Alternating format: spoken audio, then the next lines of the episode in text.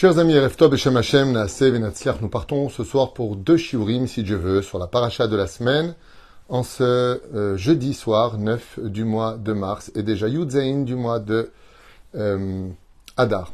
Alors, le shiur d'aujourd'hui, plutôt de ce soir, a été acheté par Sarah Cohen Ayekara, que Dieu la bénisse sur tous ses chemins, pour l'élévation de l'âme de sa maman, Aléa Shalom, Emilienne, Chana Bat Miriam, Roi Hashem, Tenachena Began Eden, Elion, Bechol Ashorvot Imma, Ratzon Vino Aramen, Tineshpatat Chaim, et euh, Bezrat Hashem, euh, on pensera aussi à Amir, Emile Ben Rachel, Roi Hashem, Tenachenu Began Eden, Elion, Bechol Ashorvim Immo, Bechol Israël, et en même temps pour tous les malades d'Israël qui ont besoin de nos prières. Malheureusement, il y en a beaucoup qui demandent vraiment qu'on prie pour eux. Chaque Baruch Bezrat Hashem, il y a notre liste a déjà été donnée, donc on commence sans tarder notre jour en vous souhaitant vraiment tous les bonheurs du monde et en vous rappelant pour ceux qui peuvent que demain nous sommes le 10 du mois et que celui qui peut participer viendra sur lui. Toutes les bénédictions d'Hachem, Bezrat Hachem, à nous aider à payer la et toutes ces familles qui tapent à nos portes. On est avec euh, la paracha de la semaine, la paracha de Kitissa, qui, bien entendu, euh, parle de cette fameuse faute très connue du Vaudor dont on a tellement parlé. Et si on en parle tellement, ce n'est pas pour abuser des gens, c'est tout simplement parce qu'on perpétue cette faute sous, sous d'autres formes. Le Vaudor, c'est juste un symbole d'avodazara, d'idolâtrie, et malheureusement, cette idolâtrie peut se répercuter à travers d'autres addictions qui nous éloigneraient d'Avodat Hashem. Car il faut savoir que l'idolâtrie est quelque chose qui nous crée un masque entre l'homme, un écran, si vous préférez, entre l'homme et son créateur. Et donc, il devient un intermédiaire. grâce à Dieu, vous avez remarqué que dans le judaïsme, contrairement aux autres religions où il passe par Bouddha ou Mohamed ou par euh, JC, nous, c'est directement Baruch Ata Hashem. Il n'y a pas d'intermédiaire chez nous.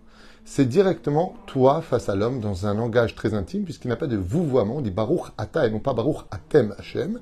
On dit Baruch Ata au singulier pour parler de la simplicité d'une proximité comme un fils parlera avec son père dans le langage du judaïsme. Et cette paracha, est empreint de beaucoup d'enseignements. La première, pour montrer le longanisme d'Akadosh Baruch la patience d'Hachem, l'amour qu'il porte à son peuple, comme un enfant qui vient de naître et qui ferait dans la couche ou qui vomirait sur ses parents, eh bien le Créateur du monde, euh, malgré le fait qu'il se soit dévoilé, qu'il ait attendu qu'on traverse les 49 paliers de pureté, se montre aux yeux de tous, comme c'est marqué à la fin, de la paracha de Yitro, que tout le monde a vu que Dieu a donné la Torah à Moshe. Tout le monde va dire où est ta colonne On a vu vraiment, en tant que témoignage oculaire, d'un peuple entier de l'existence de Dieu, de la force de Dieu, Etzba même les nations du monde le reconnaissent, et surtout la onzième plaie cachée d'Égypte, la mer Rouge qui s'ouvre, événement inexplicable pour toute l'humanité, en tout cas de cette époque, même si aujourd'hui certains voudraient essayer de donner des explications parce qu'ils n'ont pas vécu, donc ils ne vivent que dans l'hypothèse, eh bien, ce qui est certain, c'est que on ne peut pas ignorer l'existence de Dieu qui, de plus en plus dans le monde, se fait reconnaître. Un langage vient accuser le peuple d'Israël trois fois de suite que je vous ai noté. écoutez bien, s'il y a un terme péjoratif qui va apparaître dans la paracha de la semaine, c'est le mot Am Keshe Oref. Un peuple à la nuque raide. Traduction française, un peuple têtu, tout simplement. Le peuple d'Israël est défini dans trois versets différents que je vais vous lire. Raeti et Am Hazé, j'ai vu ce peuple-là, Am Oref un peuple à la nuque raide. Ensuite, un autre verset qui dit oref ata, car tu es un peuple à la nuque raide. Et pour finir, est mort el béné Israël am oref. Tu parleras aux enfants d'Israël, dis aux enfants d'Israël que c'est un peuple à la nuque raide.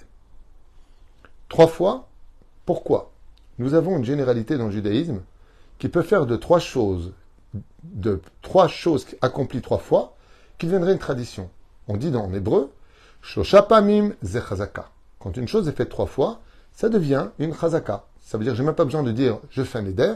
Si je fais trois fois de suite quelque chose, c'est considéré comme un éder. Donc trois fois, c'est comme, vous avez remarqué que les ficelles qui tiennent bien sont trois ficelles nouées en une corde. C'est. Parce que trois fois, achut amishulash yunatek. Quand une, une corde est nouée avec trois cordes différentes pour en faire une seule, elle n'est pas prête de craquer du jour au lendemain. Et donc, la Torah vient nous accuser d'une mauvaise façon d'agir, c'est que nous sommes un peuple têtu. Quand on a une idée en tête, on reste là-dessus. On n'a pas voulu sortir du pays d'Égypte. On est sorti malgré nous. 80% sont morts là-bas. On aimait faire d'Avodazara en Égypte, de l'idolâtrie. Elou Davodazara avait Elou Davodazara. Les deux peuples, les Égyptiens, les Égyptiens et les Hébreux, aiment faire Avodazara. On reçoit la Torah et malgré tout, on dit à Kadosh eh bien voilà que nous faisons encore de l'Avodazara. Alors nous sommes un peuple avec nos convictions et euh, nous ne sommes pas, pas faciles à mater. Le peuple d'Israël se jouera à maintes reprises, comme on peut le constater dans les 24 livres de la Torah, que Dieu dit ne participez pas au michté d'Achashverosh, eh bien on va y aller de bon cœur. Dieu dit faites attention au Shabbat, eh bien on va ramasser du bois. Dieu demande de respecter la Nida, on n'a pas envie de le faire, on a envie de manger de la viande. Tout ça est marqué dans la Torah en allusion. C'est-à-dire que le peuple d'Israël, comme explique la Gemara dans ma série Betzakaf et Bet, est un peuple qui n'est pas du tout facile ni à dompter, ni à prendre au niveau de ses midotes comme étant un peuple obéissant. Le peuple d'Israël n'est pas un peuple forcément obéissant. Il aime avoir ses caractéristiques pourquoi et de quoi ça provient? C'est ce qu'on expliquera à la fin du cours, mais je vous le dis dès maintenant.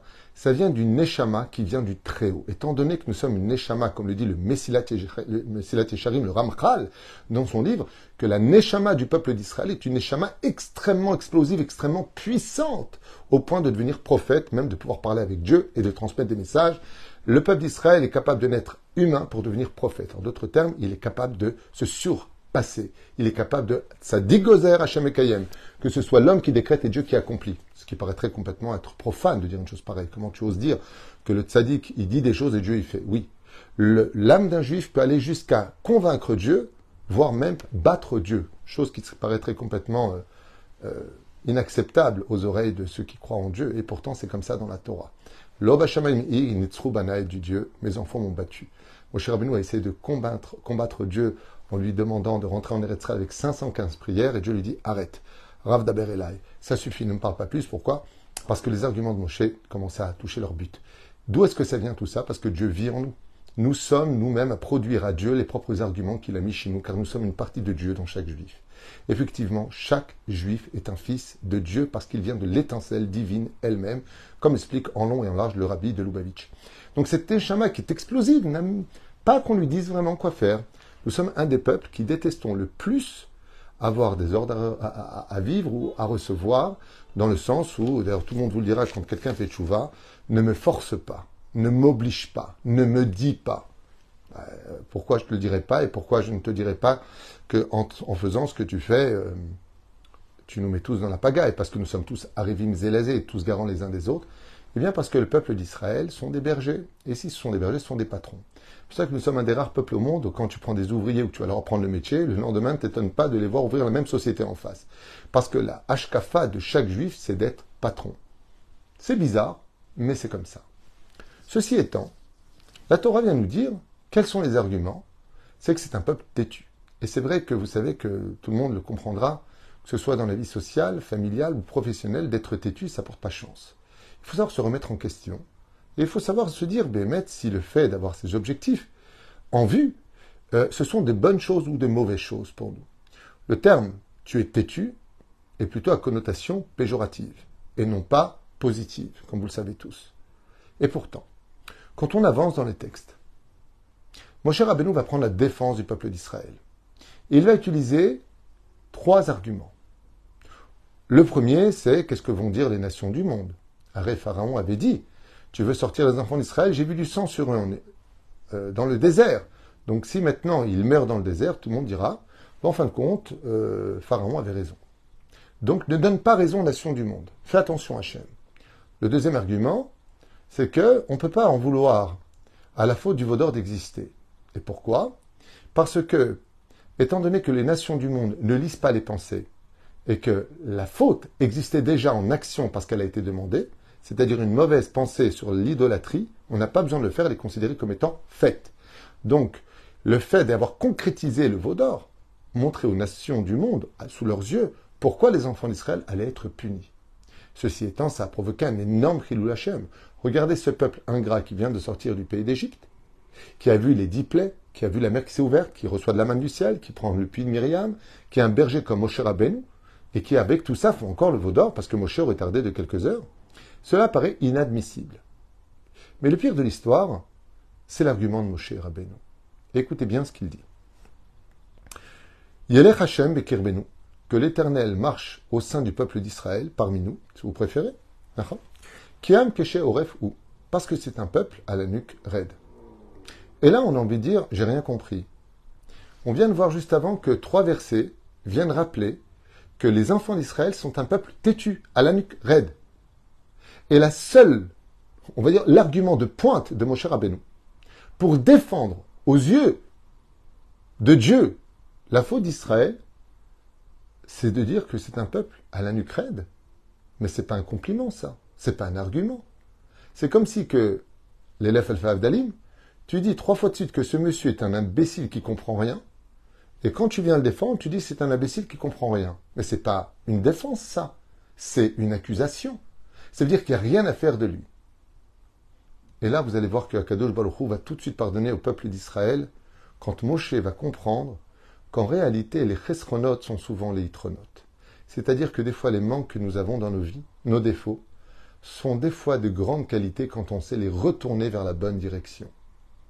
Pour illustrer ça, hein, je vous conterai une histoire qui est magnifique à retenir, qui s'est passée il y a peut-être deux ou trois siècles en arrière en Chine. Une grand-mère qui vivait dans un village avait l'habitude d'aller chercher de l'eau au fleuve qui se trouvait à, peu près 200 mètres de sa demeure. Et donc, elle portait ce fameux bois, ce roseau, sur lequel de chaque côté, elle y plaçait ses seaux. Et elle plongeait ses seaux dans le, ruisseau ou dans le fleuve. Ensuite, elle les raccrochait sur ce fameux roseau. Et à l'aide de ses épaules, elle arrivait tant bien que mal à la maison pour avoir de l'eau, laver la vaisselle boire. Un jour, alors qu'elle était vraiment très âgée et fatiguée ce jour-là particulièrement, son petit-fils est venu la voir et lui a dit Mamie, ne va pas chercher de l'eau, j'y vais moi. Je suis robuste, je suis fort, et tu es fatigué. La grand-mère a accepté volontiers qu'il y aille. Et voilà que le jeune homme donc prend le roseau, les deux seaux, il les met sur les épaules comme de coutume en Chine ou dans d'autres pays, et va au fleuve. Très rapidement, il fait les 200 mètres, et puis voilà qu'il remplit les deux seaux, les met, et se rend compte à son retour que du côté gauche, ça devient plus léger que le côté droit. Alors, il regarde dans le seau, et il constate que le seau est empreint de trous et de fissures et que l'eau s'en échappe sur le chemin. Et qu'à peine arrivé à la maison, il restait même pas un quart d'eau dans le seau gauche. Très étonné, il vient vers sa grand-mère en lui disant Mamie, tu sais que le seau du côté gauche, il est défectueux, il a des trous, il a des, fentes, et que l'eau s'en échappe grandement. Pourquoi est-ce que tu ne veux pas le changer? Et la grand-mère lui dit je le garde parce qu'il a justement des trous et des fissures et que je perds de l'eau avec lui. Alors le petit-fils voulait apprendre de sa grand-mère, il lui a dit pourquoi? Il lui a dit alors regarde, retourne-toi et regarde. Qu'est-ce qu'il y a sur le côté gauche du chemin? Et en se retournant, il voit là-bas effectivement de très belles plantes, de très belles fleurs qui vraiment colorent et enjolivent tout à fait le chemin. Et là, il lui dit Et alors Qu'est-ce que tu vois? Il lui dit De très belles fleurs. Il lui dit, bien tu vois, chaque fois que chaque jour je vais chercher de l'eau, du côté gauche, comme il y a ces belles fleurs et qu'elles me donnent beaucoup de joie à mon cœur de voir un si beau paysage, les défauts du seau qui laisse tomber de l'eau en réalité arrosent chaque jour sur le chemin ces fleurs qui sont sur le bord de la route, ce qui leur permet de pouvoir résister à la température, au soleil, et moi me donner ce plaisir d'avoir un jardin fleuri alors qu'il est sur la route. Alors laisse-moi ce seau pour que chaque jour, quand j'aille chercher de l'eau, ces fleurs puissent encore exister et me donner le plaisir des yeux de voir quelque chose de beau en face de moi. Ainsi donc, on comprend ce que voulait dire cher Rabbeinu. C'est vrai qu'on ressemble à un seau qui paraîtrait avoir des trous, avec des fentes, avec des défauts.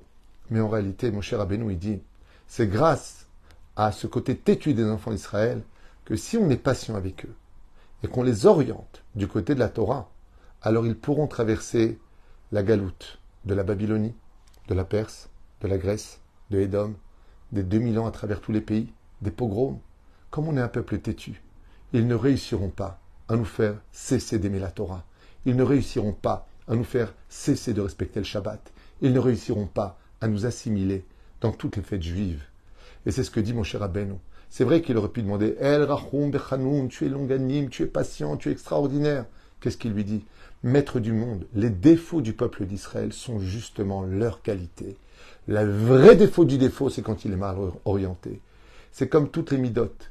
Les bonnes midotes et les mauvaises midotes, on dit en hébreu.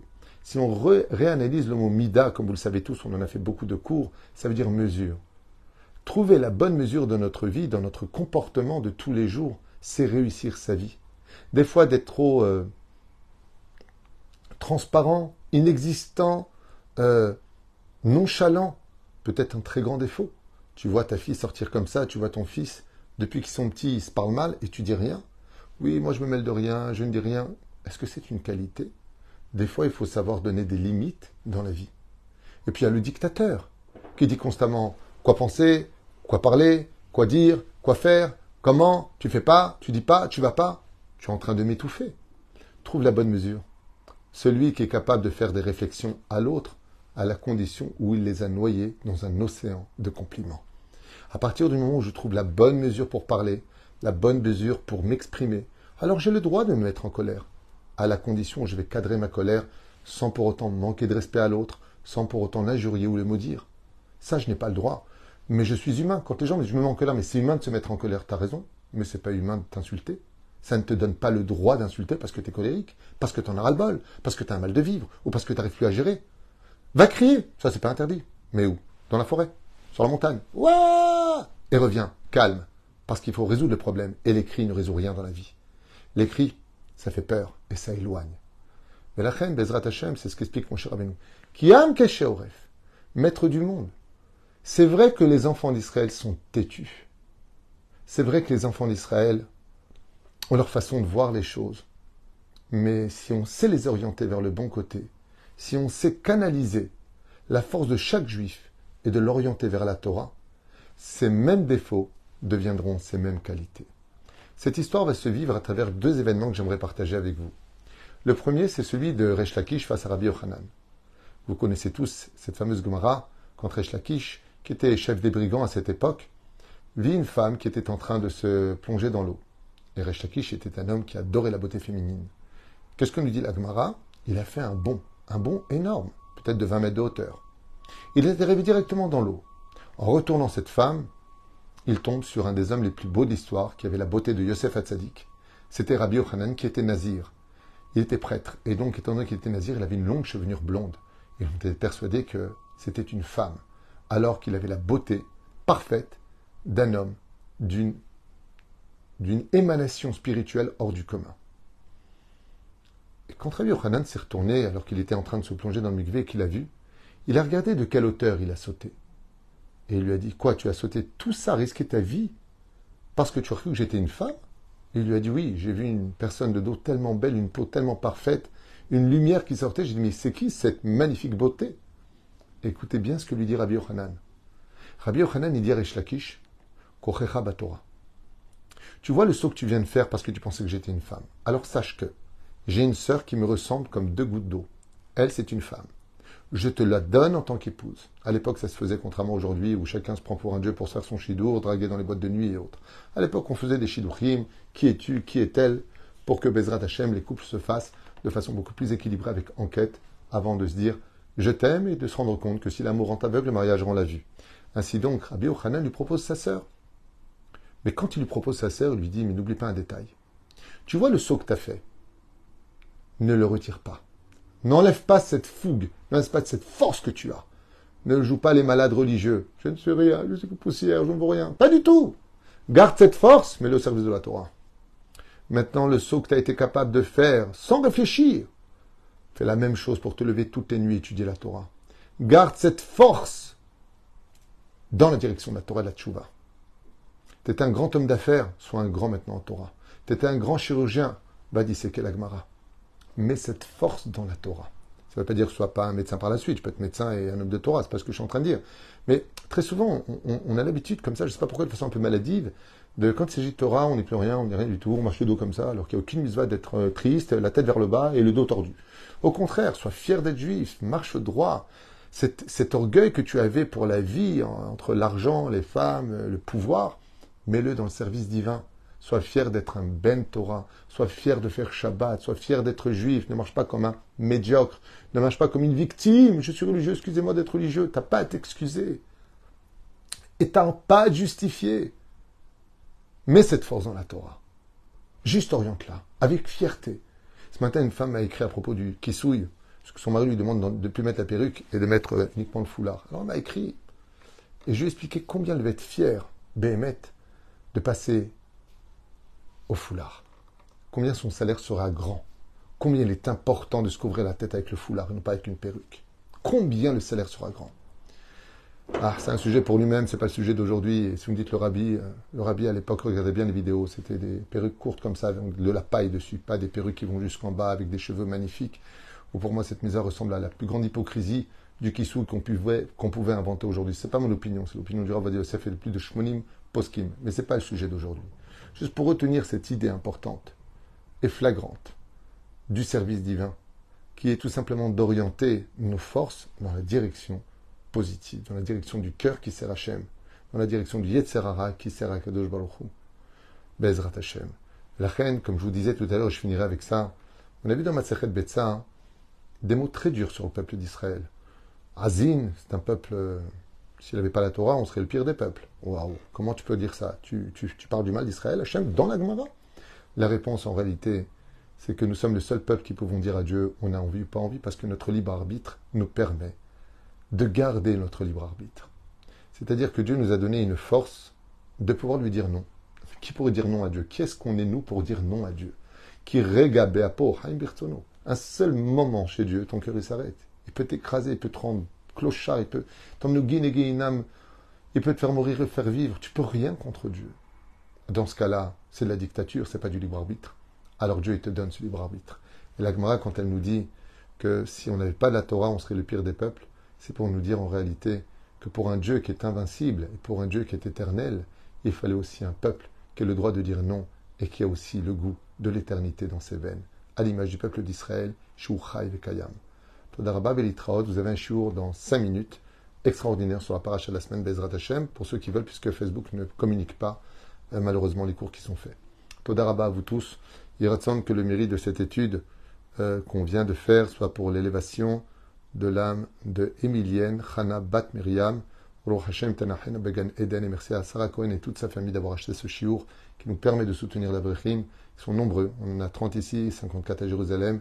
Chez Tiskul Mizot, on Maasim Tovim et à tout de suite pour le prochain chiour. Pour ceux qui sont intéressés, c'est pas cher, c'est caché, ça peut rapporter gros. Todaraba à vous.